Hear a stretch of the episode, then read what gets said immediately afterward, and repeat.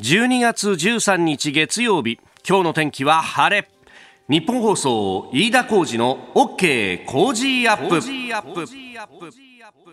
朝6時を過ぎました。おはようございます。日本放送アナウンサーの飯田浩二です。おはようございます。日本放送アナウンサーの新業一華です。日本放送飯田浩二の OK 工事アップ。この後8時まで生放送ですえー、冒頭まずですね電車に関する情報が入ってきたのでお伝えします。はい。東武東上線は人身事故の影響で現在池袋駅と和光市駅の間の上下線で運転を見合わせています。東武鉄道によりますと運転再開の見通しは立っていないということです。ご利用の方はご注意ください。うん和光市から先池袋までということでありますんでまあそうすると並行して走る、えー、地下鉄のね有楽町線は動いているということなので、はい、そっちに流れるというところだと思いますが混むなえーえー、ちょっと混乱続きそうであります、えー、ご利用の方ご注意いただければと、えー、思います、えー、またね情報入り次第お伝えするということですが今のところまだ目処立たずなんですね。はい。うん、えー、どうぞご注意いただければと思います。さああそしてえー、今日からですね、えー、いよいよね、スペシャルウィークということで、うん、えー、始まってまいります。まあ本当ね、えー、ぜひお聞きいただければというふうに思うんですが、あのー、先週末はですね、はい、まああの、いつも通りに過ごそうという感じで、で、ちょっと、あの、子供たちの、まああの、クリスマス会みたいなものがですね、えー、あったんですよ。これあの、子供の保育園時代の友達たちで集まってみたいな、まあそんなね、大きく集まるわけにはいかないので、あの、こじんまりとやったんですけれども、うん、あの大半の子供たちがですね、えー、行った学校とうちの息子が行った学校がちょっと学区が隣同士で別の学校だったんで本当うちの息子にとっては久しぶりに会うという感じでで柄にもなくですねちょっと下見ながら行くわけですよ。何だって言ったらいや緊張するんだよねって言って子供でも緊張するんだと。まあ久しぶりに会うってまあ久しぶりと言ってもですね3月まではずっと一緒にやっててで4月から学校入って別れ別れになったんで、うんはい、まあ言っても半年ちょっとなんですけれども、でもやっぱ緊張するもんなんだなというね、えー、まあひょっとしたらですね、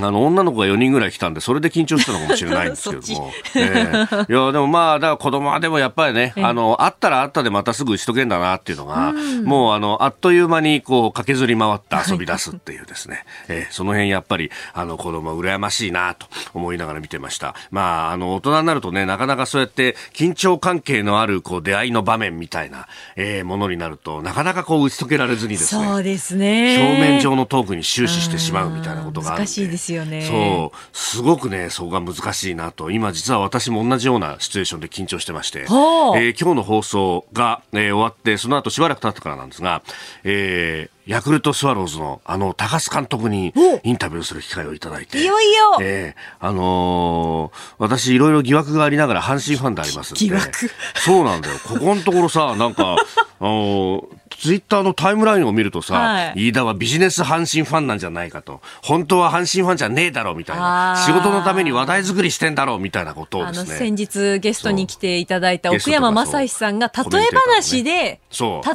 話で、そう。飯田さんが。例えば、飯田さんがビジネス阪神ファンなんですよって、新行さんが垂れ込みをしてくると、こう、同盟関係の中でも緊張関係があるのであるというところでですね、はい、お話をしたことが、えー、一部人たちにですね、ものすごく刺さったというか、一人歩きしているという。え、例え話ですからね。うん、実際どうなんですか？いやいや、まあまあ、あんまり突っ込むじゃないよ、この話を。本当に。えー、いや、もちろん、もちろん阪神が勝つこと願ってますが、そ、ねうん、えー、そんな中で、えー、スワローズの高須監督に会いに行くってよく、よく許可してくれたなっていうね。うちのいい気を分けてもらった方がいいですよ。いや、本当だよ。そうそうそうそうそう。だよね、もちろんあの、最下位からの V 字回復っていうところを、まあ、あの、聞いていこうということでありますけれども、はい、えー、誰かキーマンですかって言ってですね、えー、じゃあそれをこう、トラバンに、えー、ここ、ここをこう引き抜いたらええで、みたいなね、話も含めていろいろ、えー、聞いていきたいと思っております。明日ね、えー、その模様はオンエアいたしますんで、えー、えー、ぜひ今週一週間、よろしく、よろしくお願いいたします。お願いいたします。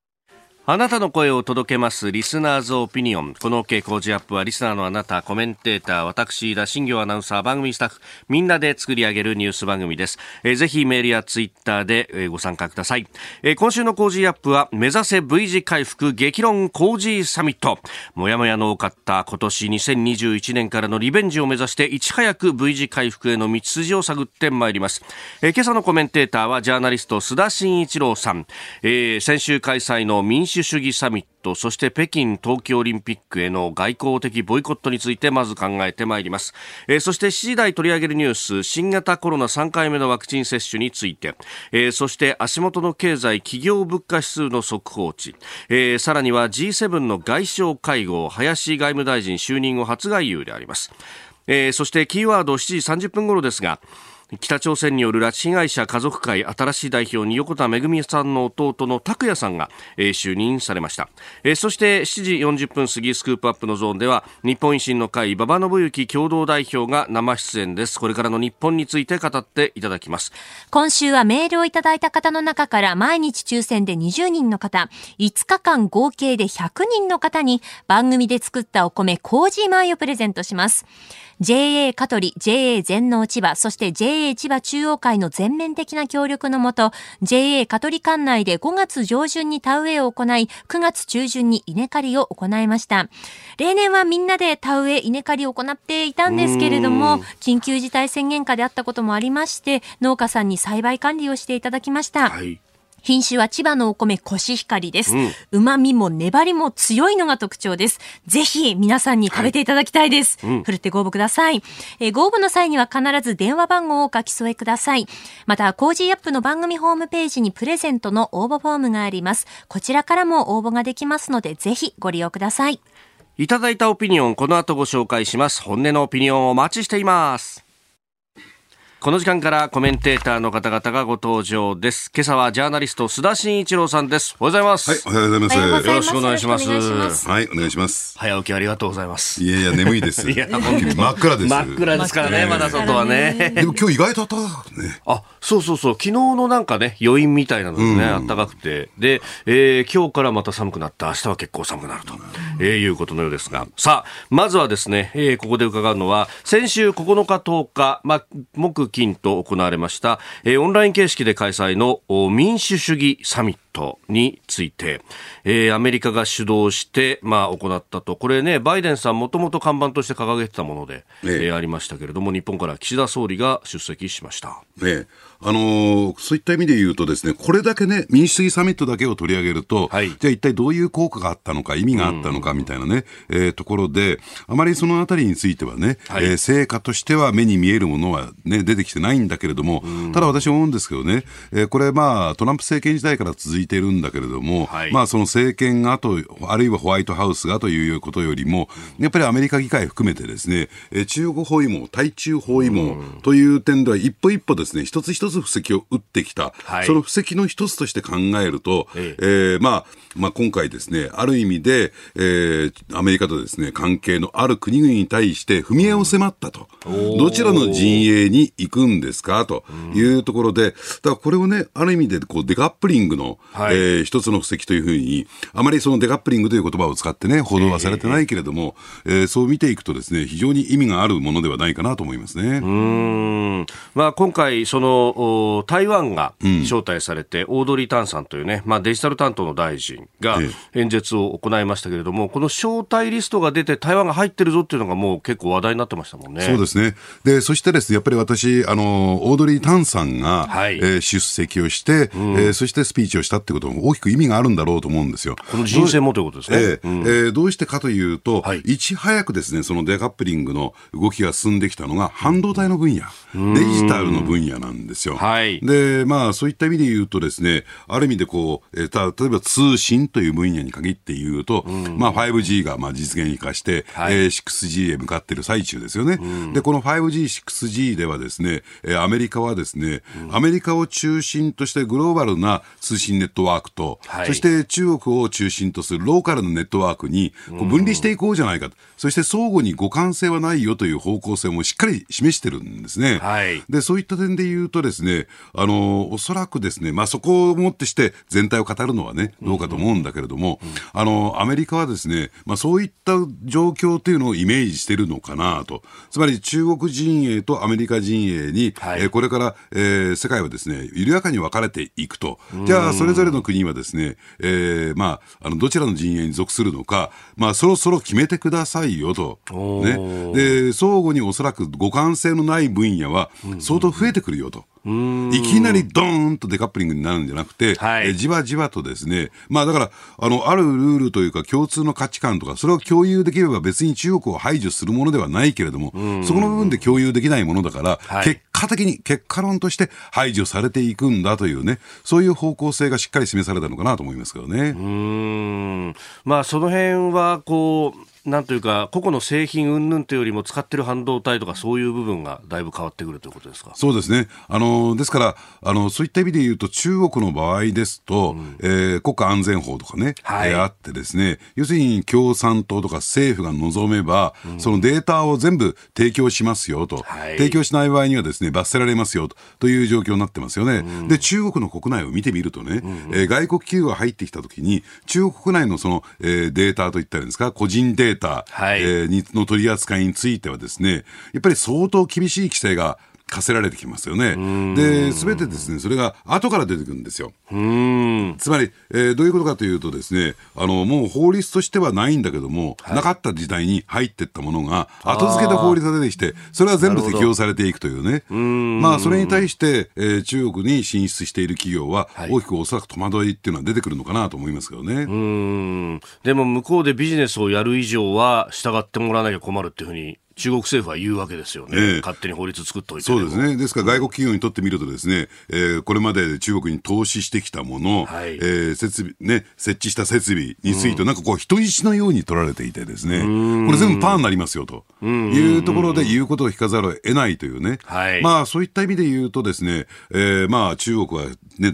大量のお金を持ってるわけですから、えー、えー、それをですね盾にして、ですね、えー、言うことを聞かせるというね、ただそのあたりもどうなんでしょうね、えー、最近、リトアニアのね、動きを見てみるとですね、えー、まあ、あの、明らかにですね、えー、反中というかですね、はい、えー、台湾という名称を使って、た代表書と言ったらいいんですか、はい、まあ、あの、リトアニア大使館大使館ですね、はい、で、これまではですね、その台湾という言葉を使ってしまうと、うん、えー、もう、ね、別の国ですよという扱いになるので、はい、えー、ほとんどの国がですね、というか、リトアニア以外は、台北、都市の名前を使ってたんですよ。そうですね。アメリカですら都市の名前。まあ、あの、リトアニアという小国がちょっと反乱を起こしたということではなくてですね、こういった動きが広がっていくんではないかということと、で、私一番注目しているのはですね、なぜリトアニアはそれだけ強行に出られたのかというと、リトアニアの対中貿易、対中輸出というのがほんの数パーセントなんですよ。そうみたいですね。ええ。うん、がゆえにですね、はい、中国としては、ええ。ー、まあその経済力を背景に言うことを聞かせるというね、えー、まあ言ってみればですね、中国の上等手段が取れないというね、えー、というところで決め手を書いてるのかなと思いますけどね。しかもリトアニアに対しては、あのそれこそ環球時報という、まあ、共産党系のおメディアの編集長などが相当恫喝的なこうツイートをしたりなんかして、ええ、君ら小国みたいなのが立てついたところで何にもならないんだみたいなことをこうガンガンやってたけれども、結局それに屈しないどころか反反抗してきたって感じですもんね。ええ、で、おそらくそれに続く国も、例えば、えチェコであるとかね、はい、出てくるんではないかと。だから今、あの、ヨーロッパというか欧州、はい、がですね、ちょっとね、ホットポイントになってきたのかなと。で、そうすると今度中国はですね、ロシア、そして、うん、えー、リトアニアとですね国境を接するベラルーシ、はい、ここに働きかけをしてですね、えー、まあ、ベラルーシに対してですね、はい、経済支援をちらつかして圧力をかけるようにというね、まさに権威主義というか、まあ私に言わせれば全体主義なんですけどね、その陣営がですね、はい、クリアになってきたかなと思いますけどね。あで、リトアニアは EU の加盟国でもあるということを考えると、ええ、EU 全体がどうすると、まあ欧州議会はもうすでに人権問題などについては、中国に対して非難決議も出してますよね。ええ。で、その問題とですね、うん、NATO の東方拡大、ロシアを刺激してるね、はい、この問題がリンクしてくるのかなと思いますけどね。うん。まあ、そこら辺ね、後ほどまた G7 の外相会合のところでも取り上げようかと思いますが、はい、あと一点気になるのが、そのホットポイントのヨーロッパにおいて、ドイツで政権交代がありました。はい、で、えー、今までの保守派から、まあ、あの、まあ、いわゆる左派系の SPD というところに、まあ、主犯が変わったと。これ結構影響出ますか？そうですね。ですから、えー、ドイツ、そしてフランスというね、ヨーロッパの大国、はい、で、ここはですね、えー、なんて言ったらいいんですかね、政権が変わったとか、はい、あるいは、えー、その考え方ということではなくてね、やはり経済的な結びつきなんですよ。要するに中国との関係悪化すると、はい、えー、経済を持つのか持たないのか、自国のね。ドイツは車が売れるのか売れないのかと。そうですね。だからその辺とのですね、バランス。だから、そういった意味で言うと、ええ、そういあの、日本もですね、はい、じゃあこのまま中国との経済関係を、えー、ね、維持してっていいのか、強めるという選択肢はないにしてもですね、そのあたりをですね、えー、考えていかないと、はい、安全保障上の問題として考えていかないとですね、えー、これは、えー、何かこう、意にそぐわないですね、はい、ことについても言うことを聞かざるを得ないというね、ある種、こう、人質外交的なところでですね、はい、喉元に愛くし突きつけられてますからね、その辺はしっかり考えていく必要があるのかなと思いますけどね。えー、ここが気になる今日は目指せ V 字回復激論工事サミット、まあ、民主主義サミットの話から、まあ、対中国どう付き合っていくのかというところ、えー、お話をいただきました、えー、今日も8時までお付き合いいただきます。よろしくお願いいたします。ここが気になるプラスです。スタジオ長官各紙入ってきましたが、今日は一般紙休刊日ということで、えー、スポーツ新聞のみでございます。うん、まああ、当然ね、バラバラというところですけれども、デイリースポーツはドラフト1位の森木強烈ボディという、えー、新人選手のですね、体力測定と施設見学が行われたんですが、そこで、この体力測定ね、えー、外国人選手並みだっていうようなね、話が出てきてますよ、須田さん。しかしドラフト1位。一一面見るとですね、えー、体柔らかいね。すごいですね。こんなのできないだろうなっていう。ああ、確かにそうですね。うん、どう、ね、この一面トップの写真が肩をこう逆に入れてっていうところだろうけども、えー、こんなにこうね、曲がらないですよね。あの、肩甲骨周りの、ね、柔らかいんだろうなって思いますけどね。いや、楽しみですね。楽しみですね、本当ね。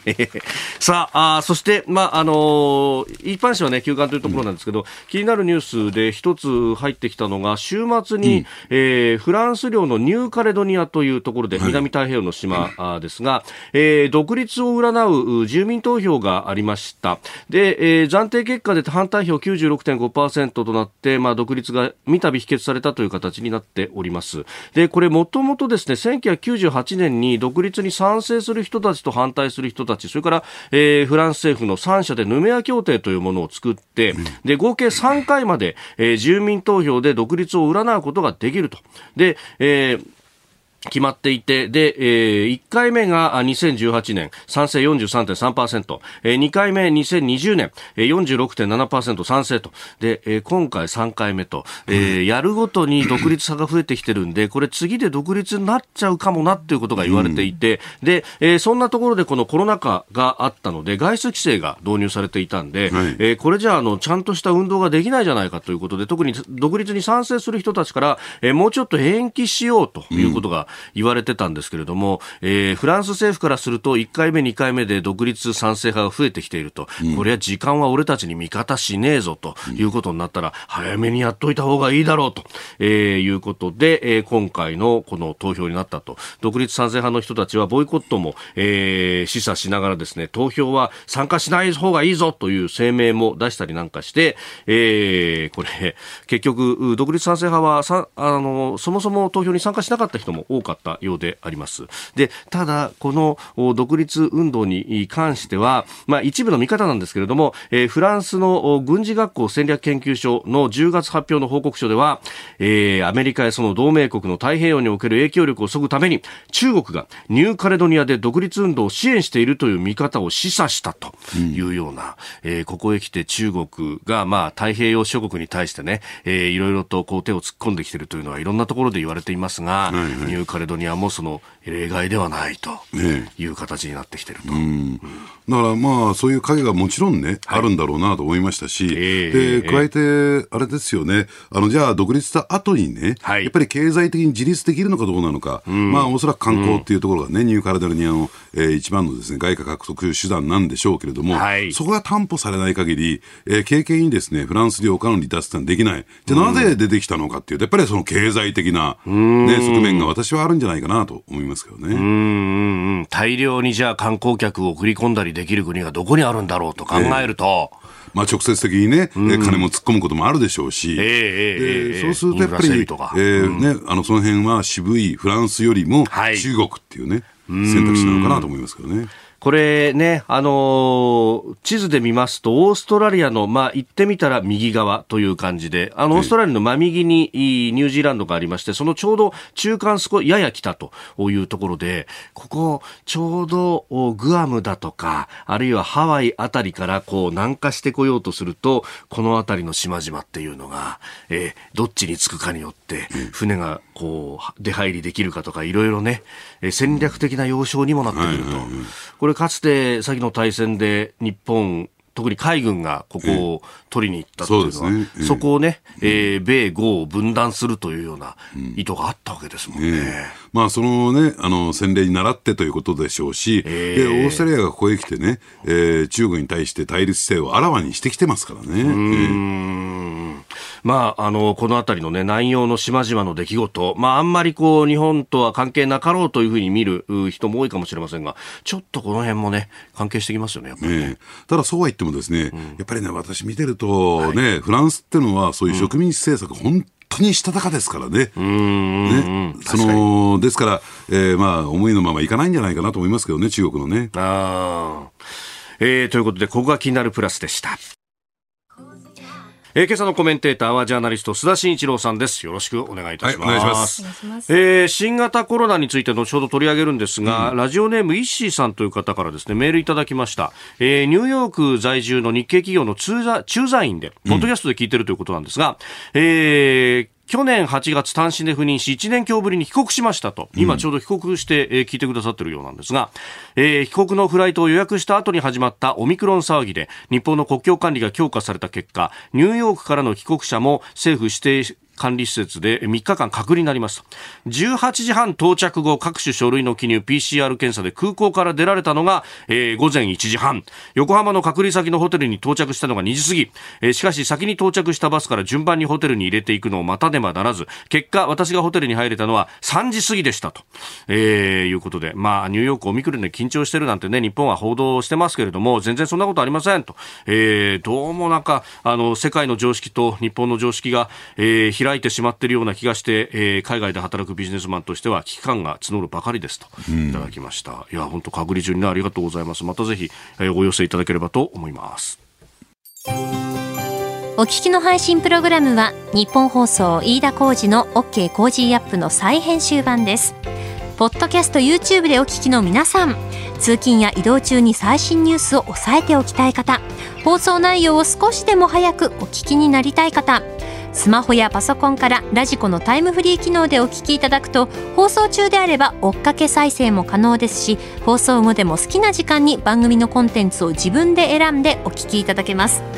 ポッドキャスト YouTube に盛り込まれていないコンテンツや最新ニュースと気象情報スポーツの結果やエンタメ情報リーダーアナウンサーとコメンテーターとのフリートークさらに医師が週替わりで登場健康や病気の治療法を伺う早起きドクター。さらに肌道子さんの「いってらっしゃい」黒木ひとみさんの対談コーナー「朝ナビ」など盛りだくさんです。ぜひ日本放送のエリア内でお聞きの皆さんラジコラジコのタイムフリーでチェックしてください。では7時台最初に取り上げるニュースはこちらです。新型コロナウイルス職場での3回目のワクチン接種に交付金も検討。後藤茂之厚生労働大臣は昨日テレビ番組に出演し来年3月に予定している新型コロナウイルスワクチンの職場での3回目の接種についてコストを交付金などで面倒を見ることを検討する必要があると話しました。これまでワクチン自体の費用は国が負担していましたが職場でのワクチン接種に関わる人件費や会場費は企業や大学の負担としておりました。オミクロン株の流行というところで、まあ、3回目のワクチン接種、についてもさまざまな議論や情報が出てきております、ええ、あのやっぱりこの3回目接種、ブースター接種についてはですね、はい、えー、スムーズにスピーディーに、えー、進めていく必要があるんだろうと思うんですけれども、うん、その中でやっぱりね、えー、職場での接種に関して負担を、ね、低減していこうということなんですけれども、はい、ただですね、このブースター接種に関して言うとね、3回目の接種に関して言うと、いろいろと問題点、特に、えー、中心になっているのは自治体ですよね、地方自治体が、そうですね、えー、まあ接種のですね、最前線になっていくわけなんですが、いくつかの自治体回っていますとね、はい、やはりあの国がどういうスケジュール感でワクチンを供給してくれるのか、そのスケジュール、日程が全く出てこないと。だから、あの自治体によってはですね、やっぱり接種会場を設けて、はい、えー、大規模接種会場を設けてですね、そして打ち手を確保して、えー、まあ段取りを踏んでいかなきゃならないのに、そういった計画というかですね、えー、対応が、えー、全然できないと。いうところでものすごく不満があるんですね。はい、ですからやっぱりね、国はもちろんこういう交付金を、えー、検討したり、あるいは支給するのも結構なんだけれども、やっぱりそのワクチンの確保のスケジュールっていうのをね、うん、もう本当に早くですね、自治体サイドに、えー、通知する必要がある。そうしないと、スピーディーな、そしてスムーズな接種っていうのは難しいのかなと。じゃあ、えー、もう一つはね、自治体サイドに、はい、じゃあ問題点はないのかっていうんで、うんうん、えー、いろいろとこう取材をしていくとですね、えー、これね、不思議なんですよ。あの、うん、もちろんね、えー、ワクチン接種の履歴というのは、はい、これデジタル化、デジタル処理されてるんですよ。ね。えー、ね、誰がどこで何回打ったのか、何回目打ったのかっていうね。うん、で、ところがですね、えー、その人の住所がどうな、どこにあるのか、現住所どうなのか、まあ、その、えー、何ヶ月間か空いてますからね、はい、えー、そのまま住まわれているのか、転居されたのか、うん、というところのですね、住所データ、はい、これがですね、うん、えー、まあ、なんて言ったらいいんですか、すり合わせができないんですよ、デジタル上。え、できないですか？できないんですよ。すり合わせできないんだ。できないの。デジタルデータとして、その突合できないんですよ。何やってるかっていうと、はい、それぞれペーパーで打ち出して、手作業で、付き合わせ作業やってるっていう。えー、じゃあ、飯田浩二さんはここに住んでます、ここに住んで、ああ、合ってますね、みたいなことを、ね、あれ、変わってるぞ、なんていうのも。含めて、えー、変わってると、またそれデジタル上で、はい、えー、記入すると、入力するという作業で、はい、一体何やってんだろうか、すべての自治体では言いませんよ。いくつかの、かなりの数のね、自治体はそういう状況。じゃあ、転居してた人はどうするのかっていうと、そ、ね、それをままた書類で、はい、えー、ね、転居先の自治体に送るというね。へえ。要するにデジタル化の遅れってこういうところに出てくるんですよ。つまり自治体の、つまり国のね、はい、えー、まあ、中央省庁のデジタル化の遅れっていうのは、えー、よく言われるところではあるんだけども、はい、地方自治体のデジタル化の遅れ、遅れ。で、国と自治体のそのデータのやり取りが、えー、ほぼほぼできませんよと。で、自治体同士の、ね、データのやり取りっていうものできない。で、これどこがネックになってるの？これも調べてみたらですね、はい、個人情報ですよ。やっぱりそこなんですか。ええ、ああ、個人情報保護、法もあるけれども、条例もたくさんあるという話がありますね。これ、バラバラなんですよ。各自治体で。ええ。うんだこの取り扱いで、えー、横串を通していかないとね、はい、そのデジタルいいけれど、これどうなってんの？個人保護の部分はというところで、必要性は認められてるんだけども、前へ進んでいかないという状況になってるんですね。なるほど。だから、あの、接種のためにもらった個人情報は、他の情報とこう、合わせることはできないと。ええ、横にこう、スライドできないっていうふうに、条例でも区切られちゃったりなんかすると、身動きが取れないわけですね。そうなんですよ。だからこれまでずっと放置してきた問題が、ここへ来て、え日本の国のね、大きな大きなリスクとしてのしかかってるというところが、この3回目ワクチン接種の最大の問題点だと。とはなかなかその辺がね、はい、メディアが報道しないっていうところがあってですね。ええ、これそうですよね。じゃないともう上からこう号令かけたって一個一個条例を変えていかないとなると、もういつまでかかるんだか分かんないですよね。ええ、で、膨大な作業ですよ、それ。ええ、その翌口を通す作業っていうのはね。そうですよね。えええー、新型コロナのワクチン接種の話、まあ、あいろんなところをね、あぶり出すというお話でした。おはようニュースネットワーク。取り上げるニュースはこちらです。11月の企業物価指数前年同月比9.0%の上昇。企業間でのと物の取引の価格を示す企業物価指数の11月の速報値が10日日銀から発表され前の年の同じ月と比べ9.0%上昇しました。比較できる1981年の1月以降最高の伸び率で原油価格の上昇を背景にガソリンのほか電気や都市ガスの料金などの値上がりが主な要因となっております。えー、企業の物価は高止まりというか上がってきてるぞという話でありますが。はい。なぜここに注目が集まっているのかというと、はい、えー、直接的にですね、私たち一般消費者にはですね、あまり影響はないんですけれども、はい、ただですね、この企業間の取引のね、えー、価格が上がってくるとですね、いずれその消費者物価指数にも影響を及ぼすと、私たちのですね、えー、まあ買い物するときの価格にですね、影響が出てくるのは、これ当然のことですからね。はい、ですから消費者物価指数の先行指標的な見方をすると、えー、いよいよインフレの、えー、足音が高くなってきたのかなと、はい、えー、思いますよね。で、もう一つはですね、うん、注目しなきゃならないのは、じゃあ景気が十二分に回復していない中での、はい、景気が悪い中での物価上昇というと、まあ言ってみればですね、最悪の状況と言われているスタグフレーション。はい、これ世界的にですね、今、スタグフレーションリスクが高まってきているというのがですね、えー、ちょっと一番の心配の種なんではないかなと思いますよね。うん、うん、まあね、あの、スタグフレーションまでいかずともスローフレーションなんて言って、まあ低成長、うん、あるいはほとんど成長しない中でインフレが上がってしまうみたいなところも問題だって話になってますが、ね、まあこれね、どうしていくっていうと、外の原油の価格だったりとかすると、なかなか手打つの難しいですか、ね、そうですね。あのただですね、いずれにしても需給のミスマッチであることはこれ間違いないんですよ。ただ大きく2つありましてね、一、はい、つは今飯田さん言われたえ原油、えー、これについてはですね、本質的には、はい、そのアメリカのですね、うん、えー、原油生産設備、はい、えー、がですね、まあ言ってみれば、あの、ハリケーンの影響でね、壊滅的な打撃を受けて、はい、で、ここでですね、生産ができませんねと。で、そうするとですね、もう、えー、まあ、アメリカっていうのは意外に知られてないんですが、はい、今やですね、ロシア、中東を抜いてですね、うん、世界最大の、えー、原油の産出国になってるんですよ。産油国なんですね。産油国なんです。アメリカは。ええー、で、そこでね、そこの生産がですね、途絶えたり、途絶えたというか大きなマイナスの影響を受けたものですから、はい、時給のミスマッチが生まれてきた。ただその生産設備をね、はい、えー、すぐにはスムーズにはですね、えー、再開することを、復旧することはできませんから、そ、ね,、その間どうするんですか？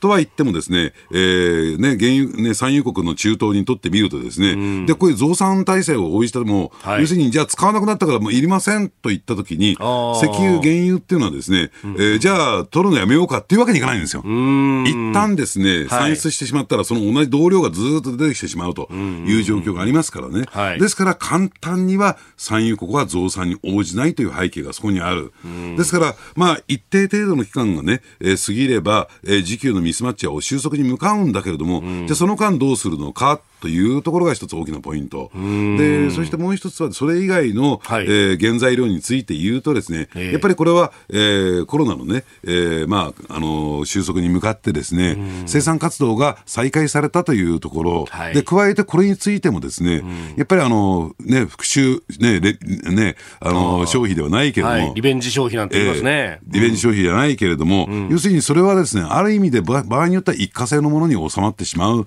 可能性もある。まあ今までコロナで使うに使えず溜め込んでいたものがバーンとこう出てくると。ねだそれはもうね、玉がなくなったらそこでおしまいですもんね。えそうなんですね。だから、うん、正常な状況に戻れば、はい、またそれも落ちてくるという状況ありますから、企業にとってもね、はい、これも簡単に、えー、生産設備の増強に動けるものではない。で、そうすると、まあ、一定の期間で収まるのか、はい、それともこれがトリガーを引く、引き金を引く形で、えー、インフレ基調に入っていくのか。っていうところが一つポイントなのかなと思いますね。うんまあ、そのあたりね、あの、まあ、日本の場合は、そのデフレの圧力もまだまだ強くってというところありますが、アメリカはもう結構ね、インフレ率がどうなるというのが注目されていて、FRB、アメリカ連邦準備制度理事会も、量的緩和の終了も前倒しするんじゃないかというような観測が出てきてますね。ねあの、もともとね、パウエル議長、FRB の再任されたパウエル議長というのは、はい、その点についてはハト派だったはずなんですよ。はい、ところが、この問題に関しては、完全にタカ派の方向性を示していてですね、え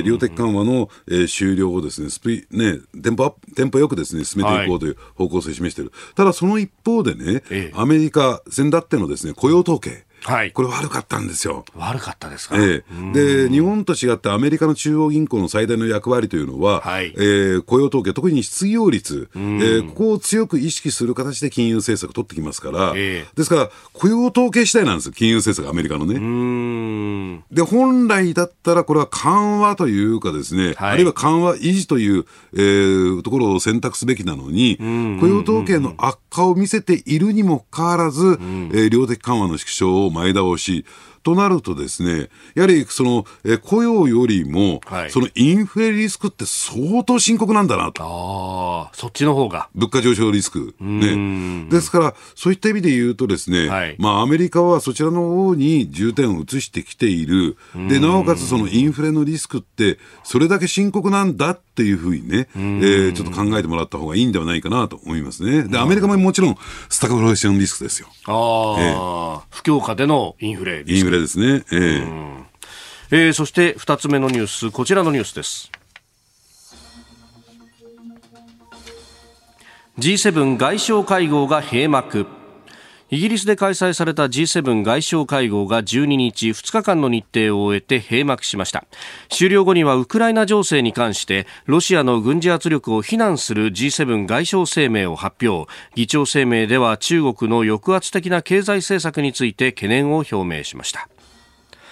えー、日本からはあ林芳正外務大臣が出席をいたしました。まあ、林さんは、まあ、初外遊という形になっております。うん。あのただ大前提で言うとね、はい、あのかつてはですよ、G8 といって、はい、この会合にロシアが入っていた時代を考えると、ね、ああ、随分と状況変わってきたなと、もう完全にですね、えー、敵対的なというか対立関係に、対立的な構造に入ってきて、はい、どんどんどんどんもうロシアの G8 復帰っていうのは遠のいていくんだろうなと思いますけどね、そのことを前提に考えていかなきゃならないんですが、ただですね、これについては、その軍事衝突という点で言えばね、はい、これ EU もヨーロッパもそうだし、アメリカもそうなんだけれども、うん、ロシアとの軍事衝突というのは、全く選択肢入ってないんですよ。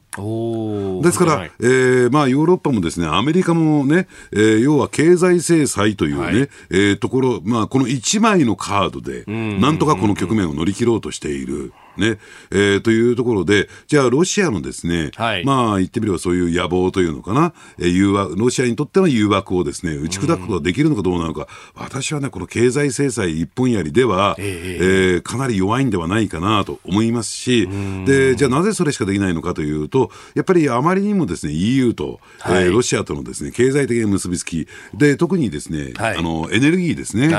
天然ガス、はい、で、この結びつきがあまりにも、も特に、えー、ドイツを中心としたヨーロッパの大国がですね、ロシア依存度が高まっているためにですね、はい、なかなかですね、えー、まあ、ロシアに対して、えー、強力な、えー、手立てを講じることができないというところが悩ましいところじゃないかなと思いますね。ドイツとの間はね、ノルドストリーム2っていうパイプラインがもうほぼ完成してっていうところまで来てますもんね。ねあとは安全性のチェック、それも前倒して、本来だったら1年ぐらいかかるところ、数ヶ月で終わらせようと、それだけドイツ、これドイツがやっぱり必要なんですよ。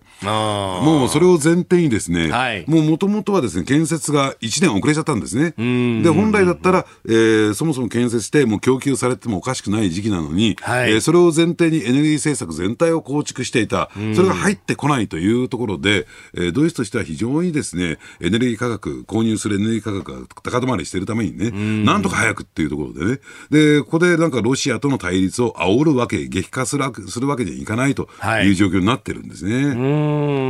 アメリカからすると、やっぱり対中国ってところに軸足は移したいと、ね、ヨーロッパ正面にそんなに兵力は割きたくないっていうのはありますか、えー、そんなにどころか、全く割きたくないと。全く割きたくない。だからアメリカですら、要するに、その経済制裁としか言ってないんですよ。だ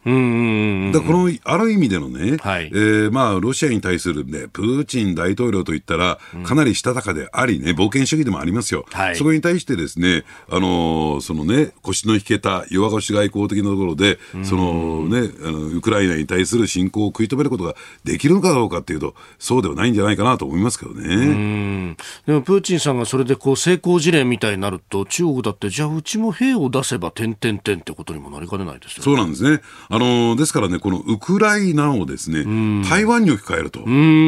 非常に構造的によくわかることになるんじゃないかなと思いますけどね。とてもよく似てますよね。えー、うんそうすると、じゃあ、バイデンどうするって話になってきますが、はい、動かない、動けない。えー、えーだからその辺がでね、ちょっとボタンの掛け違いで出てくる可能性もあるんじゃないかなと思いますけどね。なるほど。さあ、ここで番組からのお知らせです。今週1週間の Cozy Up、この企画です。題して、目指せ V 字回復激論コージーサミット年末です。ニュースは今も動いております。臨時国会オミクロン株、そして北京オリパラ外交ボイコット。もやもやが多かった2021年からのリベンジを目指し、番組ではいち早く V 字回復への道筋を探っていきます。はい。コメンテーターの皆さん、6時台前半からの登場です。うん、今日はジャーナリストの須田慎一郎さんが VVVV と登場してくださっておりますが、うん、明日火曜日は朝日新聞編集員の峰村健二さん、うん、水曜日は自由民主党参議院議員の青山茂春さん、木曜日明治大学准教授で経済学者の飯田康之さん、金曜日外交評論家で内閣官房参与の三宅邦彦さんとお送りしていきます。うん。そして V 字回復なゲストは、えー、今日この後衆議院選挙で議席の数が4倍になりました。ね、日本維新の会の馬場信之共同代表が登場いたします。うん、えー、そして明日14日火曜日は最下位から日本一を勝ち取ったヤクルトスワローズ高津慎吾監督。えー、17日金曜日には、えー、太平洋横断に成功したまさに今年の顔辛坊治郎さんも登場です。そしてさらにゲストが決まりました。ドラン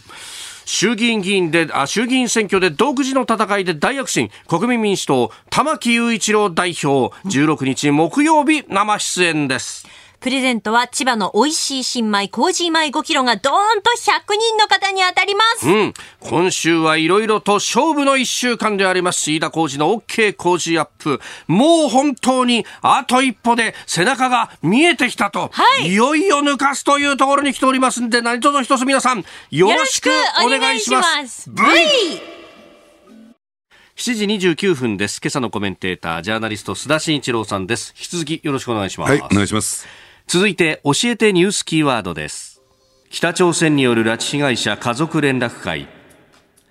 北朝鮮による拉致被害者家族連絡会は11日田口八重子さんの兄飯塚茂雄さんが体調不良のため代表を退任し横田めぐみさんの弟で事務局長の横田拓也さんが新代表に就任することを承認しました。横田拓也さんはなぜ政府が解決できないのか静かな怒りの気持ちを持って臨むと話されています。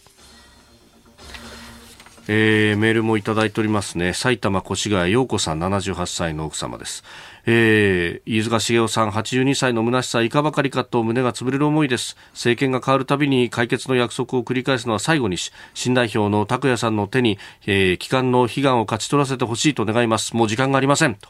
といただきました。はい。あのー、私思うんですよ、はい、あの今ね、臨時国会ちょうど開かれている最中なんですけれども、えー、えー、先だって岸田首相はですね、うん、えー、所信証明演説をですね、はい、まあ、あの読み上げましたよね、えー、で、あれを見ているとですね、うん、なぜ政府がこの北朝鮮拉致問題をですね、解決できないかよくわかりますよ。あまりにも冷淡。えー、あまりにもあっさりとしたっていうのかな、まあ、もちろん書かれてない、触れられてないわけじゃないけれども、うん、歴代政権のそのままの文言がそのまま盛り込まれていて、じゃあ、岸田内閣でね、岸田政権で、えー、こういったやり方で、はい、オリジナルなね、うん、えー、まあ、岸田さんの思いと言ったらいいのかな、うん、えー、そういったものが全く入れられてない。で、今回のですね、所信証明の作られ方を見てみるとですね、す、うん、べ、えー、て省庁丸投げなんですよ。で、それぞれが、じゃあ何を盛り込みましょうかということで、えー、そのパッチワークといってるんですね。継ぎはぎで、はい、えー、初心証明が作られている。そうすると外務省そのものに何のアイデアもない。何の熱意もない。はい、というね、えー、ところがあれを読んでると、もうリアルに伝わってくる。これが最大の問題なんじゃないかなと私は思いますけどね。えー、いや本当ね、このメールにもある通り、政権が変わるたびにということになってます。で、やっぱり圧力をかけるとすると、まあ、当然ながらアメリカの動きも重要にもなってくるし、八方手がないところで日本に、えー、頼ってくるという、まあ、そういうこう状況を日本として作っていかなきゃならないということですよね、本来は。今言われたような、飯田さんが言われたようなですね、うん、えー、ことをやろうとすればですね、うん、やっぱり相当な覚悟とね、はい、えー、じゃあ具体的に何をどうやっていくのかっていうところを、やっぱり打ち出していかないと、はい、ね、いや、一生懸命やりますよとぐらいのことではね、うん、この解決に結びつかない。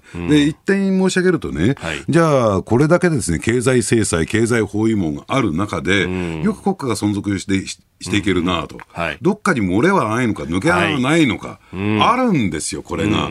じゃあ、日本のね、えー、国内というか、まあ、例えば企業であるとか個人がね、はい、国連の制裁決議をきちんと遵守しているのかどうなのかというところを見ていくとですね、はい、いくつかの漏れがあってですね、やっぱりそういった、えー、資金提供というのかな、うんうん、資金の流れがいくつか見て取れるんですね。で、それに対してなぜきちんとそこをね、摘発するなり穴を塞ぐことをやらないのか、はい、っていうところをですね、やっぱり警察はね、そのあたり、えきちんと把握しているはずなんですよ、公安中心に。じゃあなぜそれをですね、はい、えー、政府として、えー、きちんとやっていかないのかっていうところは私一番大きなポイントではないかなと思いますね。そこで GO を出せるかどうかっていうのはまさに政治の胆力になってくるわけですね。そうなんですね。で、ここへ来てですね、またね、まあ、こう、えー、まあ幽霊と言っちゃなんなんだけど、妖怪とね、えー、と言うべきなんでしょうけれども、まあそのあたりが問題なんだろうなと思いますね。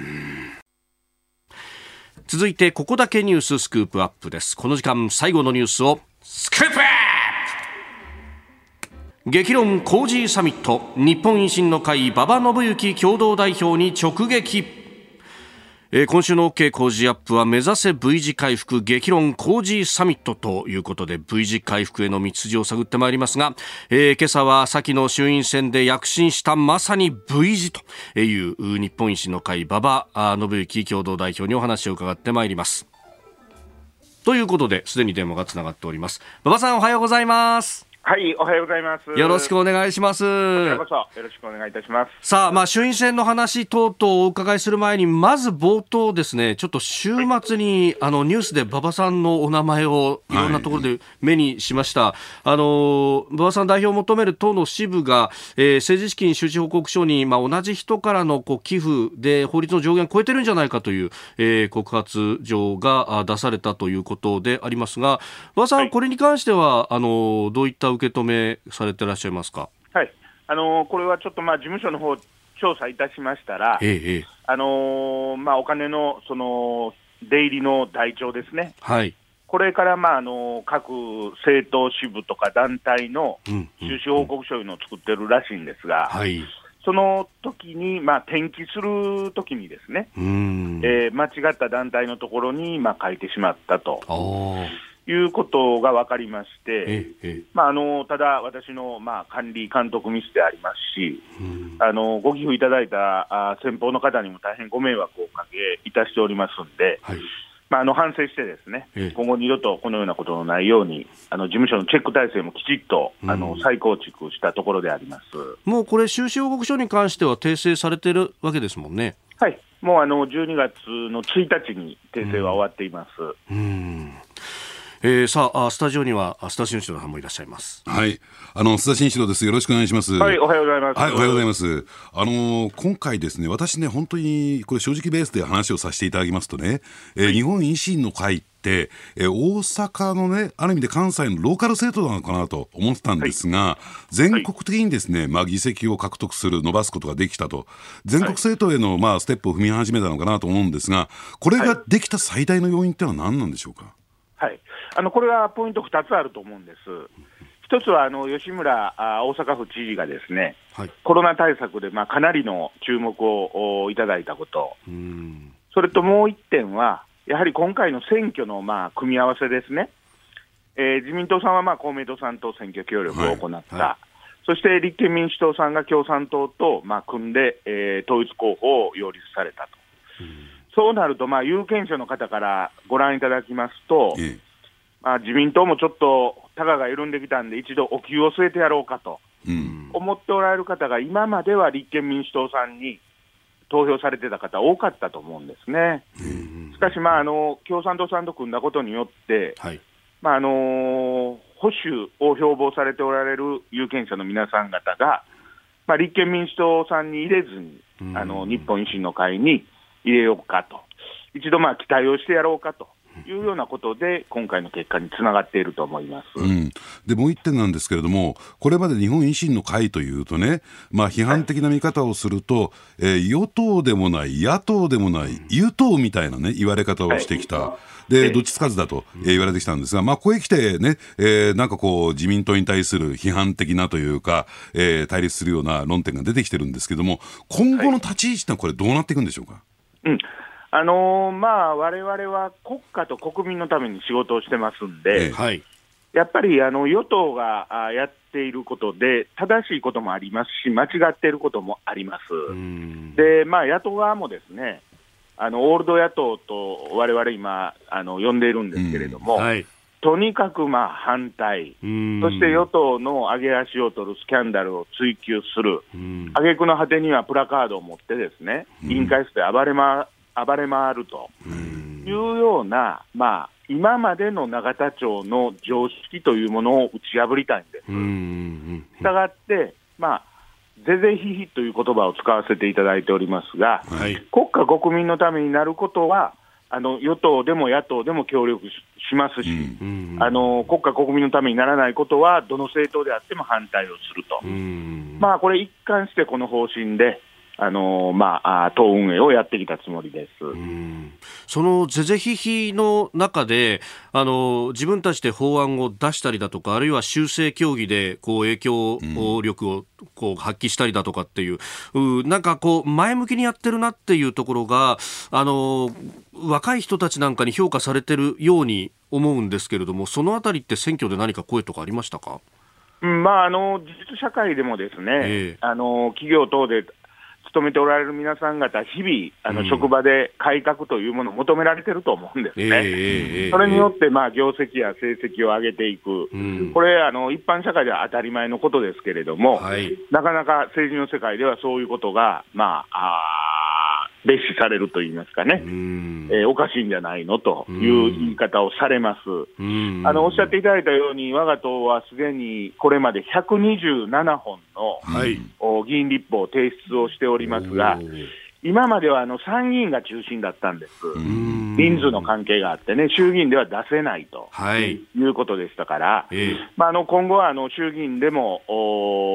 単独で、えー、法案を出せるようになりましたから、うんはい、あの衆議院でどんどんこれからも法案を出して、ですねあのやっぱり納税者の皆さん方が納得していただけるような、うん、まあ、行動であるとか発言をしていきたいと。はいそういうふうに考えています。でその中で、えー、文書交通費の話など、もう先頭に立って問題指摘していらっしゃいましたよね、この辺はこう法案を出したりだとか、あるいは国民民主党と連携もしたりというようなところも視野に入ってきますか、そうですね、あの文通費の問題については、え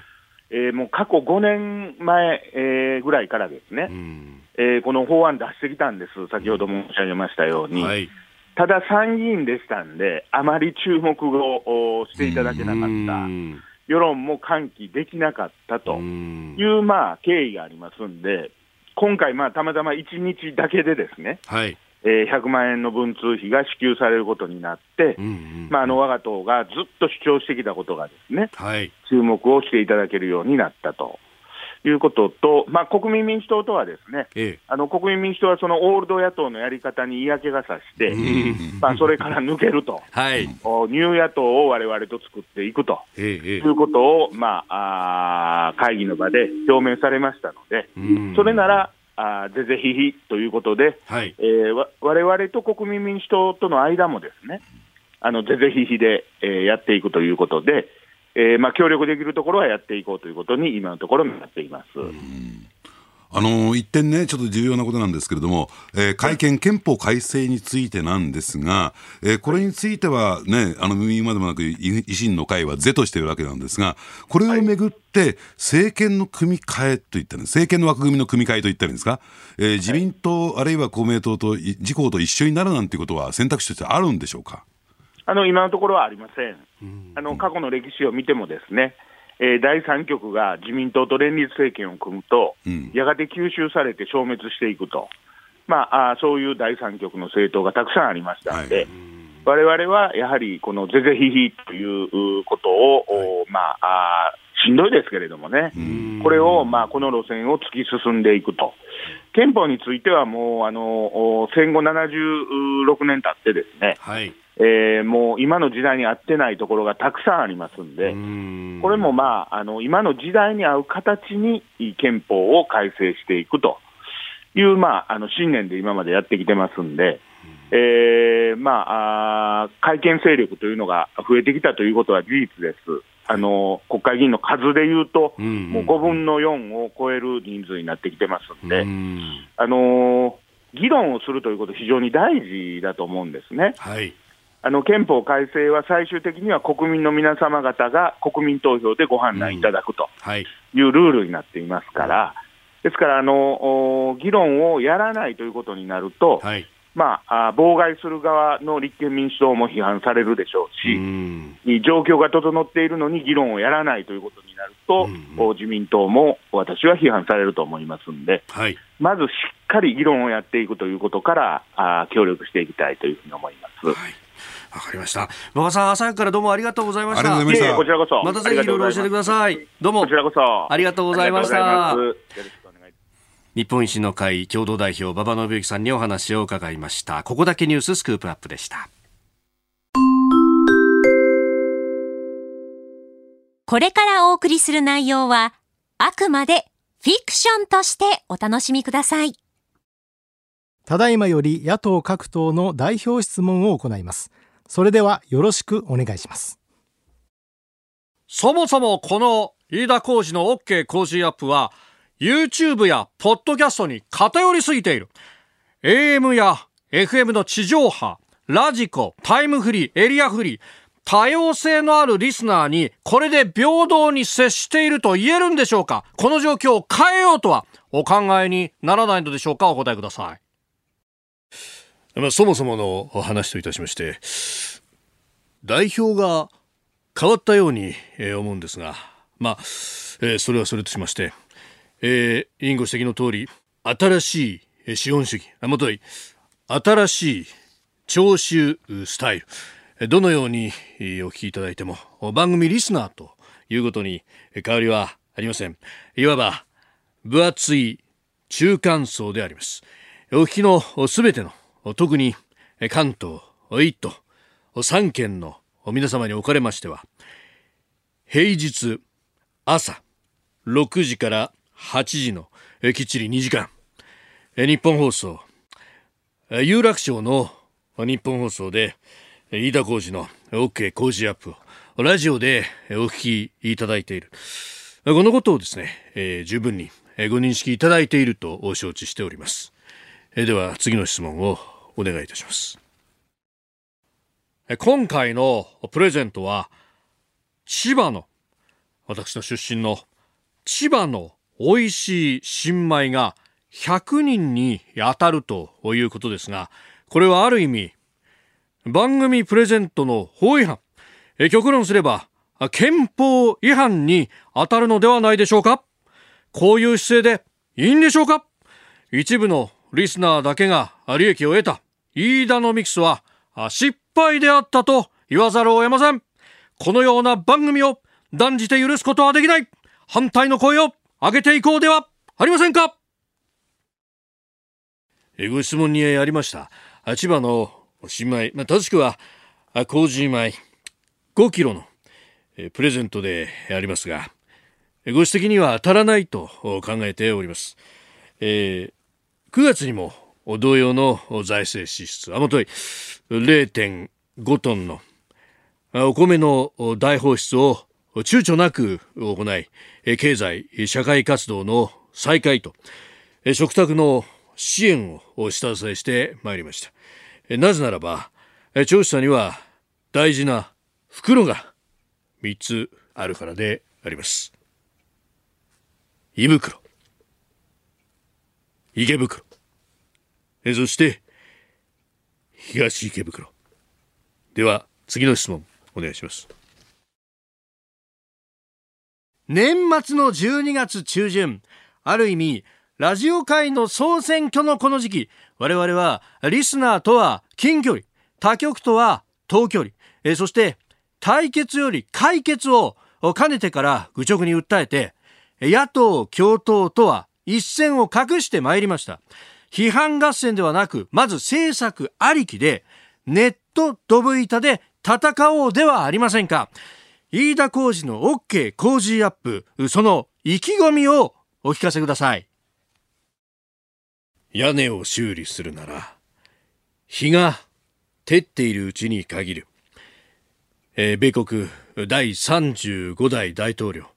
ジョン・ F・ ケネディの言葉です。言い換えるならば、ラジオ聞くなら、番組が終わる前に限る。そうです。あなたがお聞きのプログラムは